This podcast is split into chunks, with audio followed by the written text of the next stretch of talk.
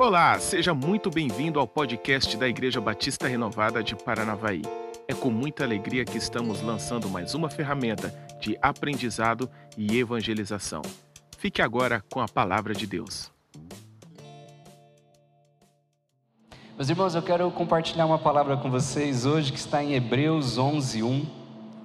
O tema da nossa mensagem hoje é oração com propósito ou oração intencional. Hebreus 11:1 diz: Ora, a fé é a substância das coisas esperadas, a prova das coisas não vistas. A fé é a substância das coisas esperadas, a prova das coisas não vistas. Já há algum tempo o Senhor tem falado comigo sobre a necessidade de nós sermos intencionais. Ser intencional, meus irmãos, é agir por propósito. Ser intencional é saber o que se quer. Ser intencional é saber aonde você quer chegar. Ser intencional é o contrário de agir por impulso. Ser intencional é o contrário de deixar a vida ser levada ou deixar a sua vida ser levada de acordo ou pelas circunstâncias momentâneas, por aquilo que você está vivendo naquele momento. Se você quer ser bem-sucedido na sua vida natural, você já percebeu que você precisa ser intencional. Você tem que ser intencional com a sua família. Você faz coisas, você fala coisas visando algo lá na frente. Você tem que ser intencional nos seus negócios, você tem que ter um objetivo, você tem que ter uma meta, senão você vai andar em círculos o tempo todo e não vai prosperar. Você tem que ser intencional, você tem que agir com propósito em todos os seus planos.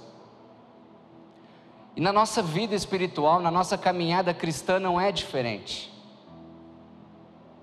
Esses dias eu estava relendo um livro que eu li logo após a minha conversão que se chama Quarta Dimensão, do pastor David Yong-cho. Ele é um pastor coreano. Esse livro tem 40 anos. Eu estava vendo a primeira impressão dele, primeiro ano em que esse livro foi impresso é de 1981. Eu sei que isso não importa, mas esse livro é mais velho do que eu, só um ano. Só um ano mais velho. Mas, embora esse livro já tenha 40 anos, embora essa revelação já tenha sido dada através deste pastor e através de muitos outros, eu vivia uma vida espiritual, em especial uma vida de oração, na maior parte do tempo ocasional, e não intencional e não com propósito. A gente tem que tomar o cuidado para não ter uma atitude passiva diante de Deus. A gente tem a, tendência de se esconder atrás da soberania de Deus, sob a justificativa bíblica de que o Senhor sabe aquilo que é melhor para nós, então nós não precisamos ser específicos com Ele naquilo que nós precisamos, naquilo que nós desejamos. Eu quero te mostrar hoje que não é bem por aí. Eu vou usar a oração, a vida de oração, para trazer essa mensagem para vocês. Então, embora a gente vá conversar sobre oração, eu quero te dar alguns pontos sobre como nós podemos ter a nossa vida de oração, como nós podemos falar com Deus. E vejam, não é uma regra, não é uma receita, mas é apenas algo que nós podemos fazer diante do Senhor, dentre inúmeras outras formas de conversar com o Pai, de orar com o Pai. Mas Leve isso, leve essa mensagem para além da sua vida de oração. Coloque na sua mente a necessidade de você agir para o propósito, andar para o propósito, ser intencional em todas as áreas, em todos os momentos. Aplique isso na sua vida. E talvez as perguntas mais diretas para a gente entender, para você entender se você está tendo uma vida de oração ocasional ou intencional ou com propósito é: quando você ora, você faz pedidos específicos para o Senhor? Deus, eu preciso disso. Pai, eu quero isso. Ou você apenas ora, Senhor, me abençoa, abençoa minha família, abençoa os meus filhos, abençoa o meu negócio, os meus negócios. Amém. Se você tem orado apenas para que o Senhor te abençoe de maneira genérica, eu quero te mostrar que você precisa ir além, que você precisa ser específico com o Senhor, assim como você é com a sua esposa, com o seu melhor amigo. Se você quer ter uma resposta direta, uma resposta precisa, específica do Senhor, você também tem que ser específico por ele, com ele. Ele é um pai. Ele conhece todas as nossas necessidades, mas ele quer ouvir quais são os desejos do seu coração. O que tem te feito falta? Quais são as suas carências? Ele quer ouvir e suprir ouvir e suprir. Então eu quero te dar quatro pontos, eu quero compartilhar com vocês aqui quatro pontos sobre oração. Eu vou dar para vocês uma sequência e te encorajar a começar a fazer isso se você ainda não faz. Hebreus 11:1 diz que a fé é a substância das coisas. Coisa, todos estão vendo aqui? Todos conseguem enxergar que isso é um borrifador, isso é algo específico, um objeto específico, ele tem uma função específica. Uma xícara, coisas, todos sabem para que serve isso, ok? Amém? A Bíblia fala que a fé é a substância das coisas, coisas nítidas, meus irmãos, coisas nítidas que se esperam, que você espera. Então, quando você orar ao Senhor, no seu relacionamento com Deus, você tem que ter um objetivo claro. Você tem que saber exatamente o que você quer. Você tem que traçar uma meta. Você tem que manifestar para o Pai qual é a sua necessidade. Parece um pouco humanista isso, mas a verdade é que para aqueles que têm o Senhor Jesus como único Senhor e Salvador, Deus, por liberalidade, optou por habitar dentro de nós, dentro de vocês, dentro dos cristãos. Então, todas as respostas que você precisa estão em Deus. Deus está dentro de você, logo, todas as respostas que você precisa estão mais próximas do que você imagina. Elas estão dentro de você. O próprio Deus aquele que a Bíblia fala que Deus deposita em nós o querer. O próprio Deus que deposita em nós o querer está dentro de você, está dentro de nós. O problema é que quando você ora de maneira vaga, quando você diz apenas Senhor me abençoa, muito provavelmente lá na frente, quando você é abençoado, você não vai conseguir discernir que quem fez aquilo foi o Senhor, foi Deus. E Deus terá dificuldade em responder a sua oração. Para toda resposta existe uma pergunta. O pressuposto de uma resposta é a pergunta. Então tenha uma meta clara, tenha um pedido específico para fazer a Deus, ore de maneira específica. Se nós olharmos para o exemplo do cego Bartimeu, quando ele cruza com Jesus, o que ele diz para Jesus é: Senhor, tenha compaixão de mim. Todos ali sabiam que Bartimeu queria a cura de sua cegueira, inclusive o próprio Bartimeu. Mas ele diz: Senhor, tenha compaixão de mim. Jesus responde a ele com uma pergunta: Bartimeu, o que você quer? Porque Jesus deseja que nós façamos a ele pedidos específicos. E aí, provocado por Jesus, Bartimeu entende a mensagem e responde: Senhor, eu quero voltar a ver. É só no momento em que Bartimeu dá essa resposta a Jesus, é que Jesus manifesta ali o seu poder de cura e Bartimeu volta a enxergar. Jesus não fez o milagre até que Bartimeu pedisse especificamente a cura de sua cegueira. Veja, meus irmãos, eu não estou colocando isso como uma regra absoluta. Mas você vai entender que quanto mais específico você for com o Senhor, mais respostas você vai ter e mais milagres você vai testemunhar.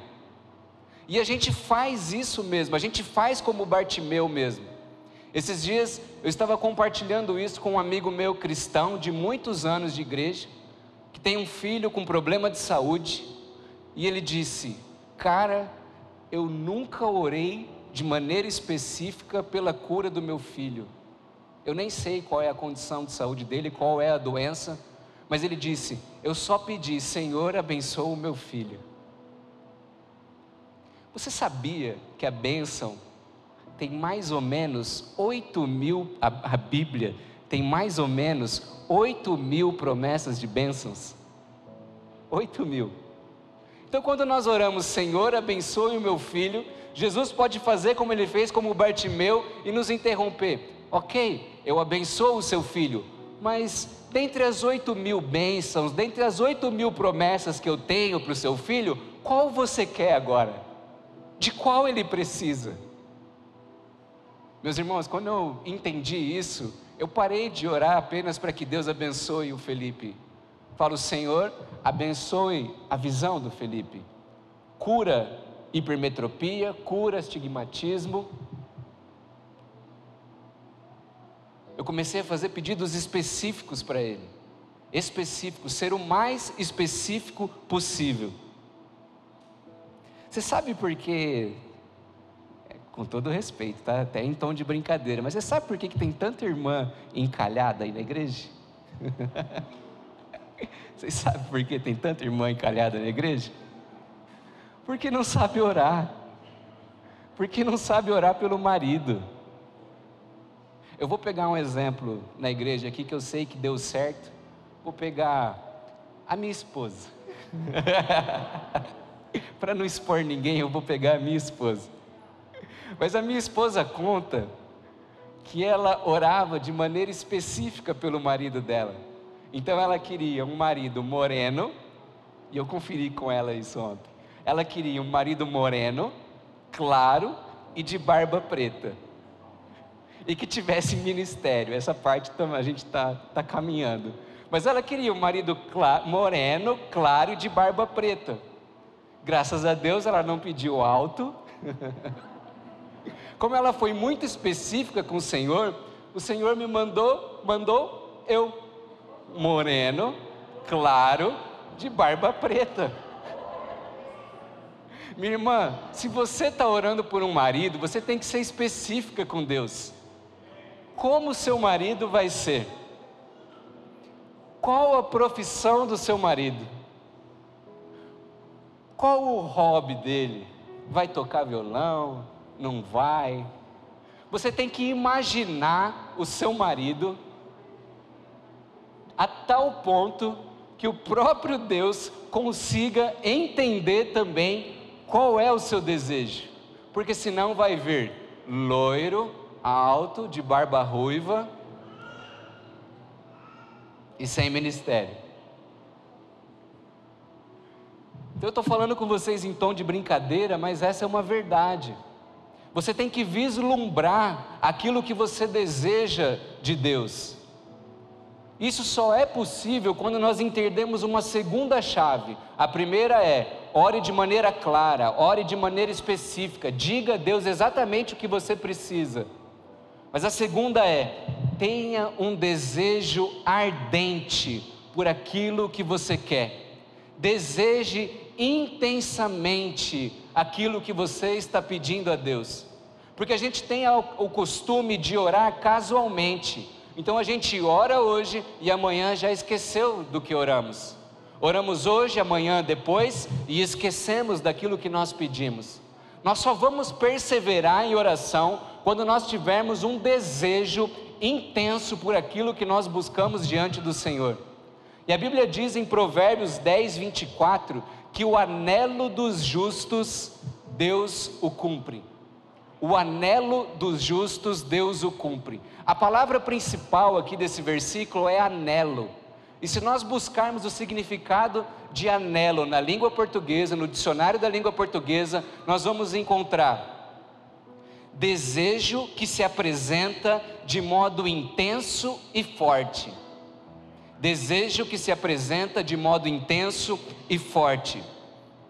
Então a Bíblia está dizendo que aquele desejo que nós apresentamos, aquele desejo específico que nós apresentamos diante do Senhor de modo intenso e forte, esse Deus atenderá.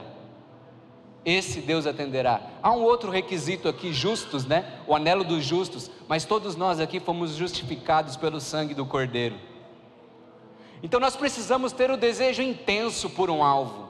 E como eu disse, vislumbrar, enxergar. Há muitos aqui que vão ser usados por Deus para abençoar vidas através de um negócio, através de uma empresa, através de um comércio. Mas você precisa enxergar aquilo que você quer com clareza. Então você quer ter uma empresa, como é a fachada dessa empresa? Como vai ser a fachada dessa empresa? Quantos funcionários eu vou ter? O que, que eu vou vender? O que, que eu vou fazer? Quanto eu quero produzir por mês? Quanto eu quero ter de lucro por mês? O que eu vou fazer com isso, com esses recursos? Vocês estão entendendo? Que nós precisamos traçar tudo isso nas nossas mentes, porque Deus não vai fazer nada na sua vida a não ser através de você, da fé que Ele mesmo depositou no teu coração. É como é como um filho. A criança está dentro, dentro do ventre da mãe. A mãe sabe que ela está dentro dela, que ela está gerando aquela criança. A gente está passando por essa experiência de novo e a gente consegue imaginar o nosso filho se ele vai ser claro, mais clarinho ou não, se ele vai ser cabeludo ou não. A gente consegue enxergar o sorriso, os olhos. Embora não, nós não estejamos vendo, nós estamos gerando isso e desejando o nascimento dele de uma forma intensa, de uma forma fora do comum. A célula se você ainda não é líder de célula e você deseja ter uma célula, você tem que começar a imaginar a sua célula. Meus irmãos, eu construí uma casa recentemente e pode parecer loucura, mas o desenho da minha casa, ele foi pensado também por causa da célula que está lá dentro. Então, um espaço na sala, uma porta para separar a sala do lugar onde as crianças vão ficar, para não atrapalhar tanto barulho, para as crianças terem liberdade, para nós termos também há um desejo intenso no meu coração pela salvação de almas dentro da minha casa. Então, se você quer ter uma célula, você tem que vislumbrar essa célula. Quantas pessoas, aonde vai ser, aonde você vai colocar as cadeiras, aonde as crianças vai ficar, vão ficar, como vai ser a confraternização. Você quer multiplicar? Quantas vezes eu quero multiplicar? Esse ano, como vai ser? Lá no início do ano, eu coloquei diante de Deus, eu fiz um pedido específico, um ano difícil em que muita gente está tendo dificuldade até para fazer célula, algumas estão online, outras tiveram que parar. Aliás, esse mês de setembro nós estamos encorajando você a voltar com a sua célula. Mas nesse ano difícil que nós estamos fazendo a célula já desde o ano passado, por videoconferência online, eu pedi ao Senhor: Senhor, esse ano eu quero multiplicar a minha célula pelo menos uma vez. Uma vez é pouco, mas diante das circunstâncias, é algo que nós podemos, é algo até que chama atenção. E nós vamos ter a multiplicação da célula. Do final do ano pro do final desse ano para o próximo, a nossa célula será multiplicada. Então, se você, meus irmãos, não, meu irmão, minha irmã, tem um desejo no teu coração, mas isso não queima no teu coração a ponto de te mover, a ponto de te levar a fazer tudo aquilo que é preciso para que você chegue lá, comece a orar ao Senhor, para que Ele deposite em você esse desejo ardente. Se você, que é o maior interessado, não está tão interessado assim, dificilmente esse seu plano, esse seu projeto vai se realizar. E a gente não pode esquecer que Deus não gosta de pessoas mornas, muito menos de pessoas frias. Deus gosta de pessoas quentes, apaixonadas, que são movidas por propósito, que agem de maneira intencional, que não desistem enquanto a providência de Deus não se materializa. Quase todos vocês sabem que o meu pai está passando por um tratamento de câncer, ele está com câncer na garganta. Nós descobrimos esse câncer no mês de abril e o início, quem já passou por isso sabe o que eu estou dizendo aqui, o início é sempre mais difícil, porque você não sabe o que fazer. Você não sabe aonde tem que tratar, qual é o melhor lugar, qual é o pior. E quando eu descobri, meu pai me informou desse câncer, eu comecei uma corrida desenfreada sobre aonde meu pai faria o tratamento. Então o tratamento dele já estava certo em Marília, na cidade onde ele mora. Mas eu peguei ele, botei ele no carro e fui para São Paulo com ele pelo menos duas vezes. Passamos por, por hospital de referência lá. Depois surgiu a possibilidade de fazer o tratamento do meu pai em Barretos.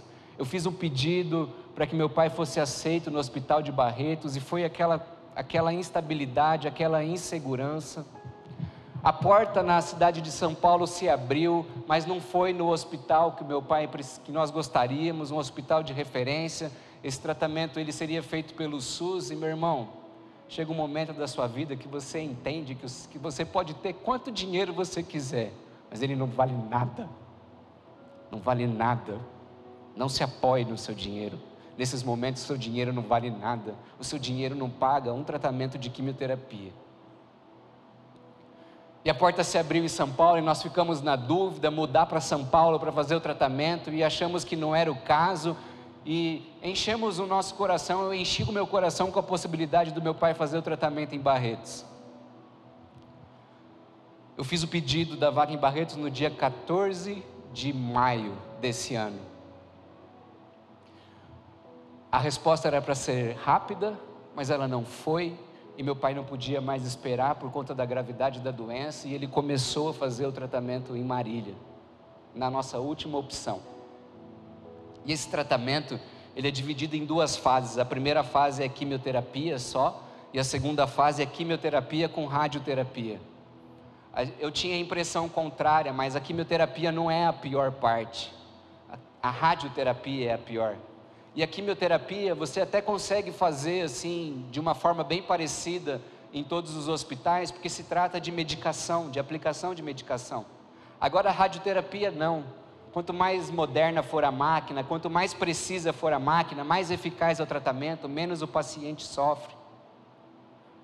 Então eu, eu coloquei no meu coração, vai dar certo em Barretos, o meu pai vai fazer pelo menos a segunda fase desse tratamento lá, a radioterapia ele vai conseguir fazer lá, vamos começar em Marília e assim meu pai começou.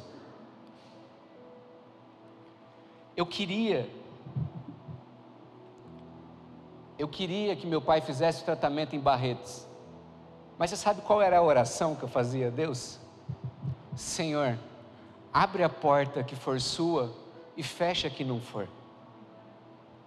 Essa era a minha oração. É uma oração errada? Claro que não. Claro que não é.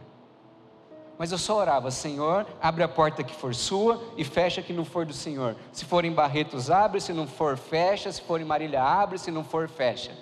Era isso que eu orava a Deus. E 60 dias depois, no dia 14 de julho, eu estava caminhando na rua, estava fazendo uma caminhada perto de casa e ouvindo isso que eu estou compartilhando com vocês agora.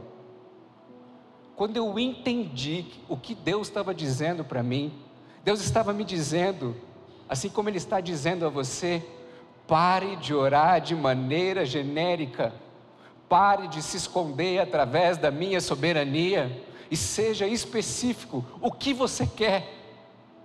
Onde você quer que o seu pai seja tratado? Em Marília ou em Barretos? Quando eu entendi o que Deus estava fazendo para mim, eu nunca tinha recebido uma ligação de Barretos. Nunca. Nunca tinha recebido. Em 60 dias, nunca tinha recebido. Na mesma hora, eu estava com fone de ouvido, celular no bolso, fazendo caminhada, na mesma hora o telefone toca. Eu atendo. Oi, aqui é a Geisa. assistente social em Barretos. Eu estou ligando para saber se seu pai ainda tem interesse no tratamento. Se ele ainda quer fazer o tratamento conosco. Falei, sim, eu quero. Meu pai já começou o tratamento, precisou começar, mas eu quero. Ela falou assim: não tem problema se ele já começou. Nós vamos marcar a consulta dele. Meus irmãos, quando eu desliguei aquela ligação, eu comecei a chorar. E na verdade eu comecei a me arrepender diante de Deus por todo o tempo em que eu fui vago, em que eu fui genérico, em que eu não fui íntimo dele na minha vida de oração. Falei, Senhor, me perdoa por não expor para o Senhor, por não falar ao Senhor exatamente aquilo que eu preciso, exatamente aquilo que eu quero. É lógico que na hora, essas horas sempre aparece alguém, né? Tinha um menino onde a gente pede comida, ele me viu, deu a volta, e eu estava chorando ali, ele veio conversar comigo. Eu tive que contar o que estava acontecendo ali, ele não entendeu nada. e foi embora. Se você tem um objetivo claro, uma meta definida, se você sabe exatamente o que você quer e você tem um desejo intenso para que aquilo se realize, para que Deus responda a sua oração, a terceira coisa que você precisa buscar é a substância daquilo que você almeja, daquilo que você quer. O texto que nós lemos no início fala que a fé é a substância. No original grego, substância é hipostasis. Hipostasis significa título ou papel legal. É como se fosse, se nós pensarmos numa casa, num imóvel, é como se fosse a escritura do imóvel. É o título, é o documento que confere a propriedade daquilo a você. Então, quando você tem a meta definida e deseja isso ardente, aí sim é hora de você colocar o seu desejo, o seu joelho no chão e começar a orar, até que você tenha a substância ou a convicção de que você já conseguiu no mundo espiritual aquilo que você busca. Nós precisamos orar até ter a convicção de que o Senhor já nos ouviu e também nos atendeu, embora as nossas circunstâncias visuais ainda não tenham sido mudadas. E a pergunta que normalmente se faz é: beleza, entendi, mas por quanto tempo eu tenho que orar? Não tem resposta para isso, é depende. Às vezes você vai fazer um pedido para Deus e em minutos você já vai ter a convicção de que Deus te ouviu e que Ele está providenciando.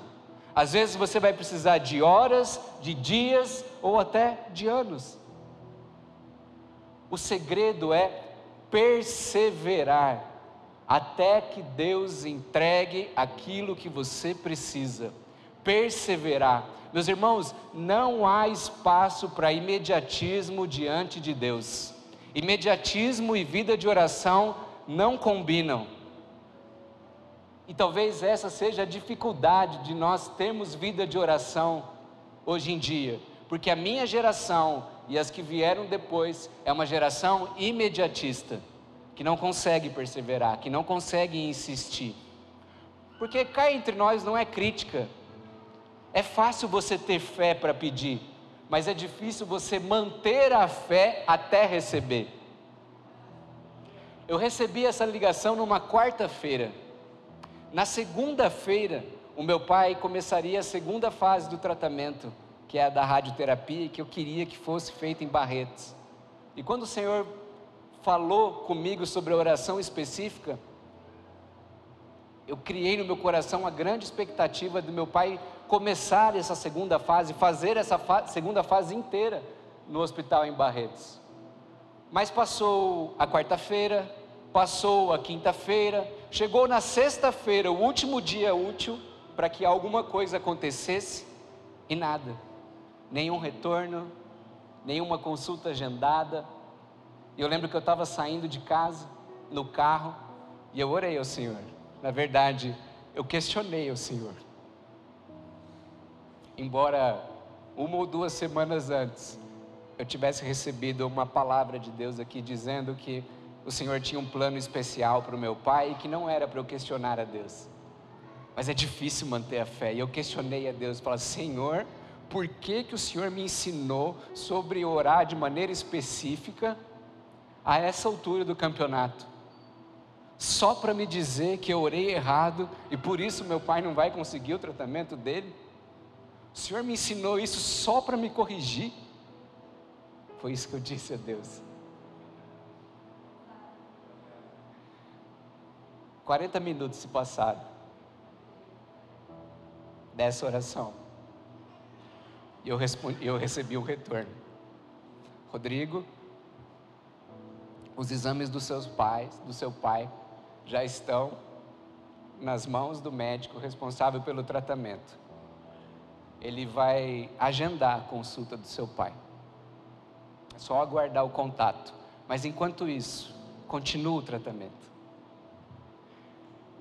Meus irmãos, não era exatamente a notícia que eu queria, mas naquele momento, naquela segunda ligação, agora sim, eu já tinha uma meta, eu tinha um desejo, mas agora eu tinha a convicção, a substância, a certeza de que meu pai seria tratado naquele hospital, mesmo eu não tendo o dia da consulta, mesmo eu não tendo a vaga nas minhas mãos.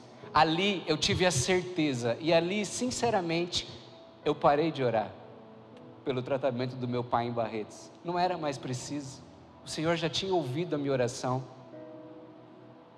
Ali eu tinha certeza, substância.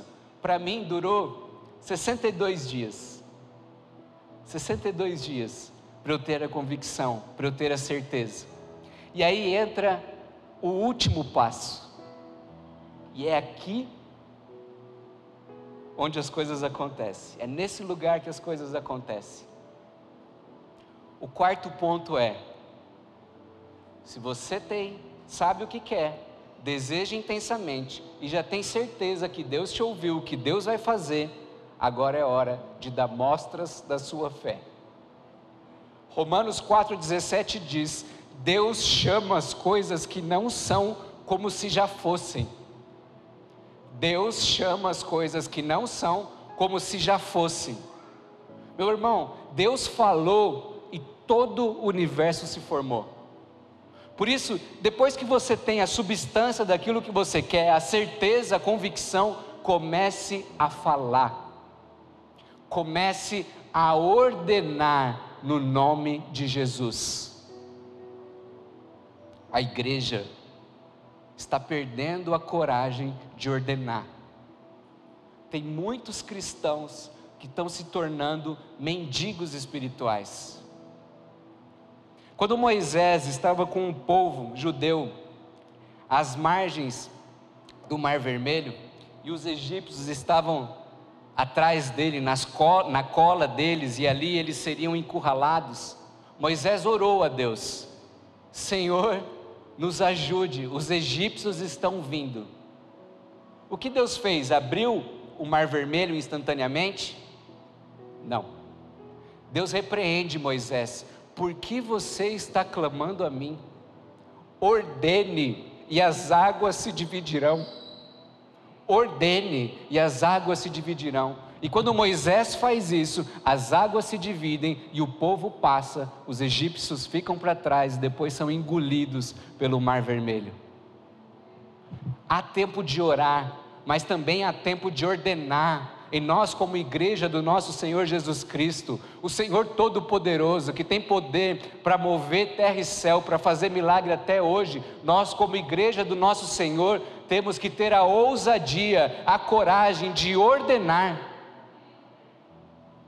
a Bíblia fala que nós devemos orar pelos enfermos. Meus irmãos, oração de cura aqui não é só um, não faz parte do ritual do culto. Nós não oramos por cura por orar.